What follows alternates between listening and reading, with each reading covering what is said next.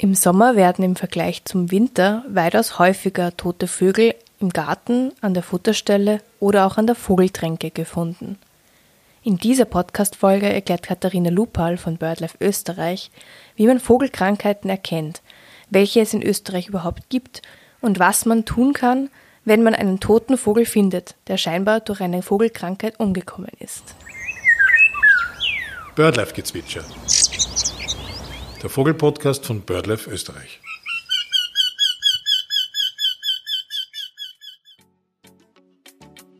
Kommen wir zum ersten Tipp. Sich informieren und Ruhe bewahren. Gerade jetzt zum Beginn der wärmeren Jahreszeit nehmen bei uns im Büro auch die Anfragen zum Thema Vogelkrankheiten zu.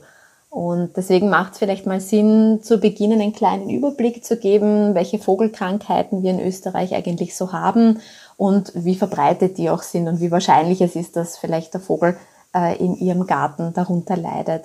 Ich würde da gerne beginnen, indem man die Krankheiten mal probiert aufzusplitten, äh, wer sie verursacht hat. Also waren es Parasiten, waren es Viren oder waren es Bakterien. Und die Krankheit, die uns am allermeisten gemeldet wird, ist eben eine durch Parasiten ausgelöste Krankheit, nämlich die Trichomonaden. Ähm, das ist im Prinzip eine Erkrankung, die fast ausschließlich äh, Finkenvögel, da vor allem die Grünfinken betrifft und sich eben auch über Futterstellen oder Vogeltränken ähm, verbreitet. Das funktioniert so, dass eben dieser Parasit den vorderen Verdauungstrakt des Vogels befällt und dort schwerwiegende Entzündungen hervorruft. Äh, und man sieht eben dann in Grünfink oder Finkenvögel sehr oft an der Futterstelle, äh, wo man sieht, sie probieren richtig krampfhaft zu fressen und können die Nahrung aber nicht schlucken. Und das ist eben genau wegen dieser Schwellung, die eben im Kopf verursacht, und er eben keine Nahrung mehr leider zu sich nehmen kann und dann oft auch tot eben an der Futterstelle gefunden wird. Dann im Bereich der Parasiten ähm, gibt es auch die sogenannte Vogelmalaria. Ähm, die Vogelmalaria ähm, ist im Prinzip eine Infektionskrankheit, die bei heimischen Singvögeln und Spechten auftritt und da eben von Blutparasiten verursacht wird.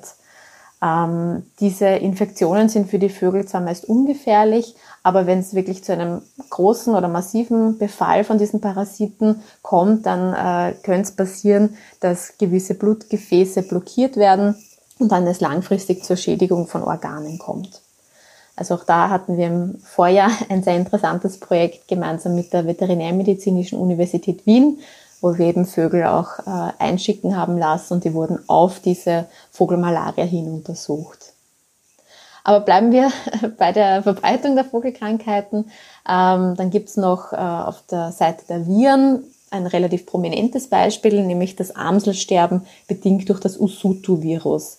Das hat in den 2000er Jahren für relativ Furore gesorgt äh, und was auch sehr stark in den Medien zu lesen war, ähm, dass eben plötzlich die Amseln sterben. Das war eben aufgrund von einem, von diesem Usuto-Virus, das vor allem durch Insekten übertragen wird und eben ausschließlich die Amseln betrifft. Ähm, die Amseln leiden dann an einer Gehirnentzündung, können nicht mehr koordiniert fliegen und sterben dann relativ schnell. Da gab es auch dann noch ähm, Bestandseinbrüche bei der Amsel, die ja doch ein sehr häufiger Singvogel ist, aber die Bestände haben sich eigentlich weitgehend wieder erholt, beziehungsweise äh, können die Amseln mittlerweile, also das Usuto-Virus gibt es ja nach wie vor, aber können, also sie infizieren sich zwar noch mit diesem Virus, aber die Krankheit bricht in den seltensten Fällen noch aus. Also diese großen massenhaften Sterben, die es da um die 2000er Jahre gab, die gibt es heute eigentlich nicht mehr. Dann ähm, auf der Seite der, ähm, der Viren gibt es dann auch noch die Vogelpocken. Das ist vielleicht die Krankheit, die den meisten Vogelfreunden am ehesten auffällt. Gerade da sind sehr stark Meisen betroffen und man erkennt das einfach optisch sofort, wenn man einen Vogel anschaut, weil der einfach ähm, so eine Art Geschwülste am ähm, ganzen Körper hat, oft auch in Schnabelnähe, die eben dann verhindern, dass der Vogel entsprechend Nahrung aufnehmen kann und stirbt auch daran. Ähm, wobei, und das ist ein interessantes Beispiel, und deswegen sind wir bei BirdLife auch immer sehr dankbar, wenn wir Meldungen bekommen, ähm, ist, dass ein Vogelfreund uns eben eine Bilddokumentation geschickt hat, wo er eine Kohlmeise beobachtet hat über mehrere Tage, die eben immer wieder zum Futterhaus kam, eben mit Pocken, mit einer Pockenerkrankung. Und er hat eigentlich dokumentieren können, dass durch Vorhandensein von, von Nahrung und Flüssigkeit der Vogel damit eigentlich äh, fast zu einer Heilung gekommen ist. Also das war ein sehr, sehr schönes Beispiel, was uns davor auch gar nicht so bekannt war. Dann habe ich auch angekündigt, ähm, Vogelkrankheiten bedingt durch Bakterien. Das kennen wir vielleicht auch oder der Begriff der Salmonellose ist vielleicht für viele auch bekannt. Auch das ähm, gibt es natürlich auch in der Vogelwelt, ähm, hat oft mit einer verunreinigten oder unhygienischen Futterstelle zu tun. Und auch da, wie gesagt, ist das häufigste ähm, Symptom, was man einfach merkt, äh, ist der Durchfall bei, bei den Vögeln. Dann einen Punkt, der in den letzten, im letzten Jahr aufgekommen ist, war ein Blaumeisensterben. Das ist aus Deutschland äh, oder aus den deutschen Medien zu uns ein bisschen rübergeschwappt.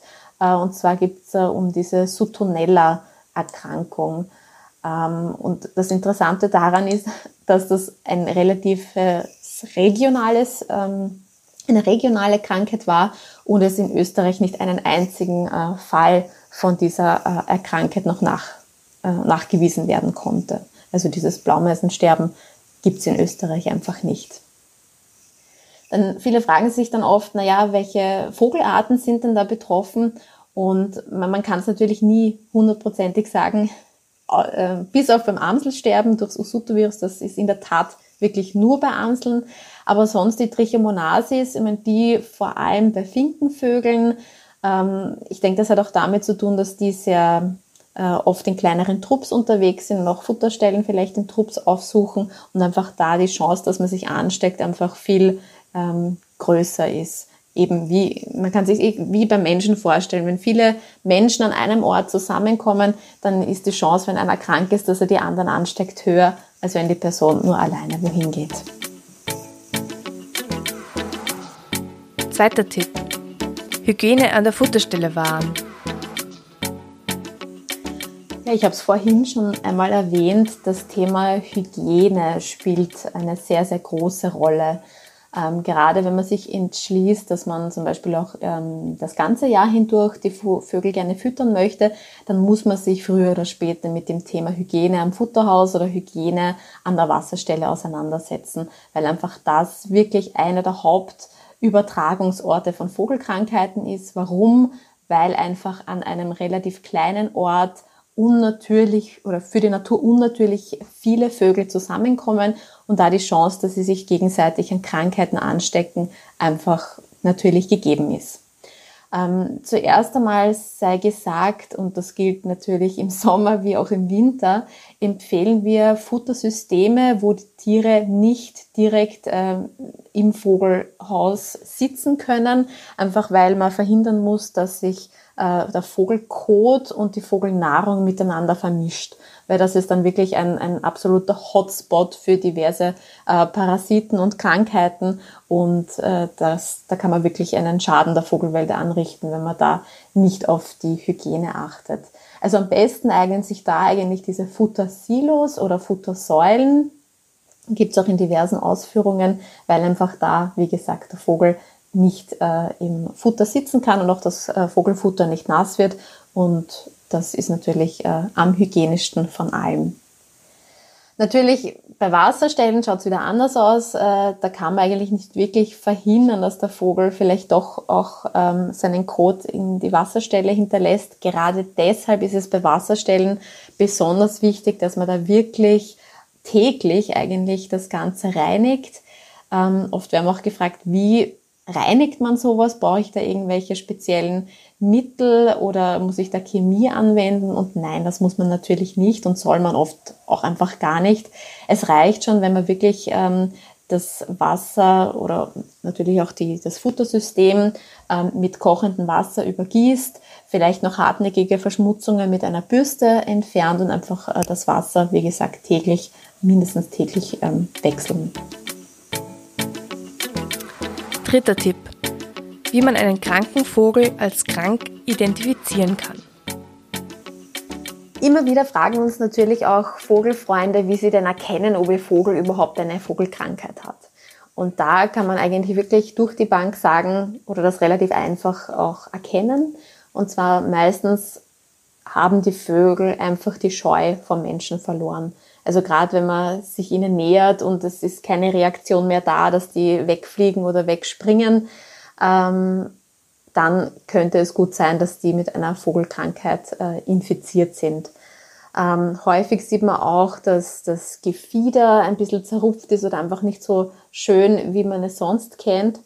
Und äh, oftmals sieht man auch Vögel, die richtig aufgepflustert da sitzen, so als wäre ihnen kalt. Aber das ist eigentlich ein Symptom für Fieber. Und deswegen sitzen die eben immer aufgepflustert dann da. Ähm, auch wenn sie so richtig telepathisch an der Futterstelle zu finden sind, sich nicht mehr bewegen oder auch wenn sie fliegen und sehr unkoordiniert einfach fliegen, äh, auch das äh, können erste Krankheitssymptome sein. Ähm, was aber vielleicht ein kleiner Sidestep ist, bitte nicht verwechseln, gerade zur Brutzeit mit ähm, frisch aus dem Nest geflohene äh, Jungvögel. Die verlassen ja das Nest und äh, sind dann sogenannte Ästlinge, wo sie ja recht tollpatschig noch so in der Gegend herumhopsen. Werden, derzeit werden sie aber übrigens auch noch von den Eltern versorgt. Ähm, aber da sollte man, wie gesagt, den Jungvogel nicht mit einem erkrankten Altvogel verwechseln. Vierter Tipp.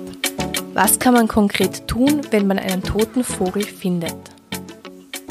Wir haben immer wieder sehr verzweifelte Anrufe entgegenzunehmen, wenn Vögel im Garten oder an der Futterstelle wirklich tot gefunden werden.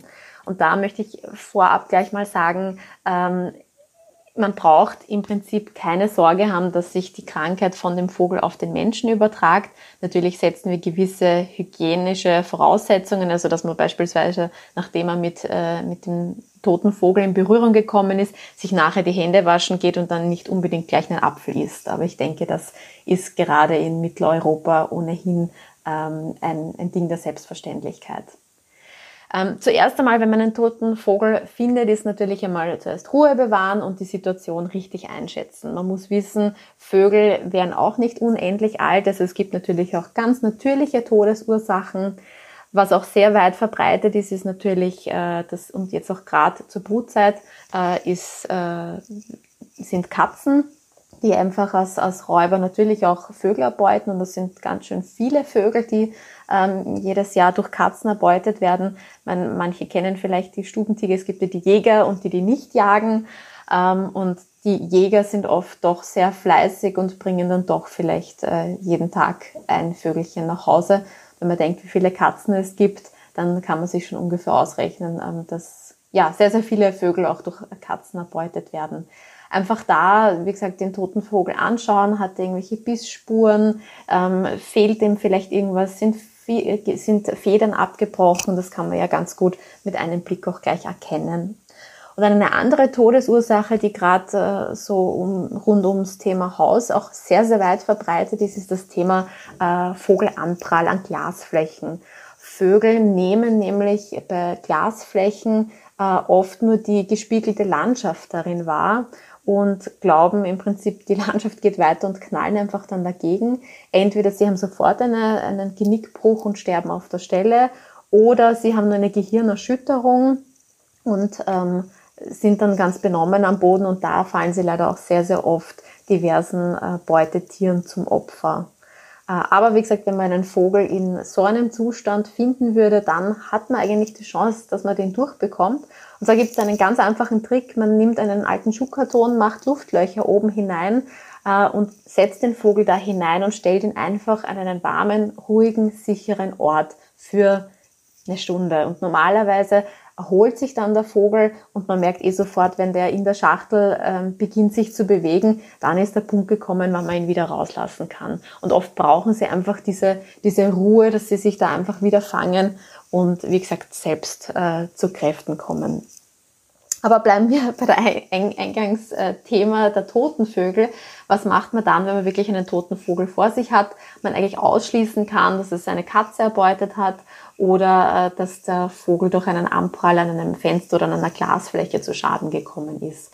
Dann ist am besten, man nimmt mit BirdLife äh, möglichst zeitnahe Kontakt auf. Also da ist am besten, man ruft bei uns äh, im Büro an. Ähm, und dann können wir mal aus der Ferne sozusagen äh, unsere Vermutung mal äußern, wo, worum es sich äh, handeln könnte. Wobei man sagen muss, hundertprozentig kann man das, äh, also Ferndiagnose natürlich nicht machen. Das kann man nur wirklich mit Sicherheit sagen, wenn man den Vogel auch auf die Todesursache hin untersucht hat. Wir arbeiten da schon seit sehr vielen Jahren mit der Veterinärmedizinischen Universität Wien zusammen, mit dem Institut der Pathologie, die eben auch auf Vogelkrankheiten natürlich spezialisiert sind und dort lassen wir auch immer wieder ähm, Tiere hinbringen, die eben dann untersucht werden und dann wissen wir mit Gewissheit, worum oder welche Krankheit hatte denn der Vogel. Das können wir auch in die Wege leiten. Da ist natürlich am besten, je frischer der Vogel, umso besser. Ähm, wir arbeiten da, wie gesagt, auch mit einem Medizinlogistikpartner zusammen, der auch bei Ihnen vor Ort den Vogel abholen kann und sich dann eben darum kümmert, dass er im entsprechenden Zustand auch auf die Pathologie geschickt wird. Fünfter Tipp. Aufmerksam sein und Tipps befolgen. Die allerhäufigste Frage, die wir natürlich im Zusammenhang mit Vogelkrankheiten bekommen, ist immer, was kann ich tun? Also das Allerwichtigste haben wir ohnehin schon genannt. Das Wichtigste, was man tun kann, ist, wenn man Vögel füttert oder eine Wassertränke im Sommer aufgestellt hat, ist, dass man da wirklich auf Hygiene Wert legt und vor allem regelmäßig Futterstelle und Wasserstelle kontrolliert. Kontrollieren heißt, sehe ich tote Vögel, sehe ich erkrankte Vögel, also das ist wirklich das absolute A und O. Man hat wirklich eine Verantwortung für die Vögel, wenn man sich entscheidet, sie zu füttern oder eine Wassertränke bereitzustellen, weil, wie schon erwähnt, an einem relativ kleinen Ort kommen sehr, sehr viele Vögel zusammen und da kann das natürlich, wenn man nicht aufpasst, sich äh, ja zu einer Vogelfalle insofern ähm, entwickeln, indem man, man kann nicht in einem Wochenendhaus die Futterstelle aufhängen mitten im Sommer und dann auf Urlaub fahren, weil dann kann es natürlich passieren, dass man zurückkommt und da hat sich ein Parasit eingeschlichen und man findet sehr viele tote Vögel. Und das ist ja genau das Gegenteil, was Vogelfreunde wollen. Also wie gesagt, unser Tipp da, aufmerksam die Vögel beobachten und sich über die Verantwortung bewusst sein, die man für sie tragt, wenn man ihn füttert oder eine Wasserstelle bereitstellt. Wenn man einen, einen kranken Vogel hat, ähm, es ist leider wirklich so, dass man abgesehen von dieser, diesem Hygienethema relativ wenig tun kann. Also Wildtiere zu behandeln ist eigentlich nicht möglich. Also irgendwas ins Futter oder in, in, ins Wasser zu geben, hat insofern keinen Sinn, weil man ja die Dosis nicht bestimmen kann. Ich weiß nicht, ist das jetzt wirklich derselbe Grünfink, der jeden Tag da vorbeikommt oder ist das vielleicht ein anderer? Also deswegen ist das leider wirklich nicht möglich. Ähm, wenn allerdings ein Vogel verletzt ist, dann ähm, sollte man natürlich eingreifen ähm, und, und den Vogel, wenn er, wie gesagt, schwer verletzt ist, zu einem Tierarzt zu bringen, der dann über die nächsten Schritte entscheidet. Es gibt auch einige Wildtierstellen, wo man sich hinwenden kann, wobei wir da leider in Österreich relativ schwach ausgestattet sind. Äh, das sind meistens äh, ja freiwillige Zusammenschlüsse und die auch nicht unendlich Kapazitäten haben und ja, aber auch da lohnt sich wenn man das Ganze einfach einmal, ähm, einmal im Internet ausfindig macht, recherchiert oder natürlich auch bei BirdLife um entsprechende ähm, Tipps anfragen kann. Das war Katharina Lupal mit fünf Tipps zur Vermeidung von Vogelkrankheiten. Sollten Sie noch weitere Fragen haben, können Sie sich jederzeit an uns wenden. Wenn Ihnen die Podcast-Folge gefallen hat, würden wir uns über eine Mitgliedschaft bei BirdLife Österreich oder auch über eine Spende sehr freuen. Wir verabschieden uns und wünschen Ihnen frohes Vogelbeobachten und dass natürlich keine toten Vögel an Ihrer Futterstelle oder Vogeltränke auftauchen. Bis bald!